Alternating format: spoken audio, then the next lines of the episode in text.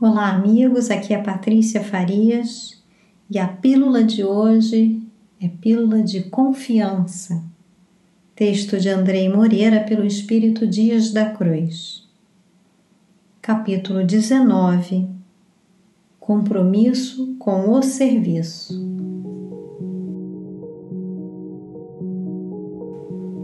Compromisso é chamado dever do coração assumindo perante as leis universais, sob o exercício da liberdade e da razão, no intuito de equilíbrio interior e serviço ao bem maior.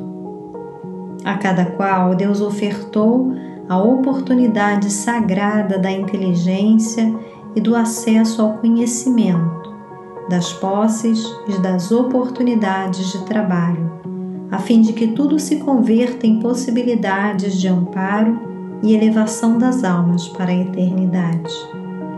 Reencarnados sob as benesses do Consolador e as claridades do alto, cada qual traz impresso na alma o chamado divino ao serviço, mas igualmente se encontra envolvido nas teias infortunadas das dores morais que semearam ao longo do caminho circunstâncias educativas que se apresentam, fortalecendo o compromisso daqueles que estão despertos para as verdades universais do amor, do perdão e da reconciliação com o eterno bem.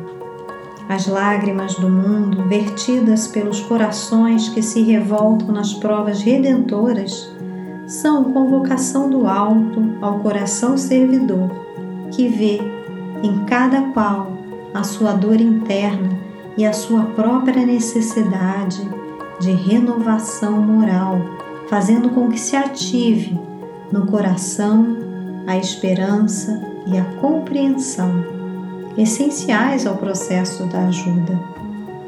Nesses tempos de definição e separação do joio e do trigo, é preciso ficar atento ao chamado da voz interior que relembra os compromissos assumidos.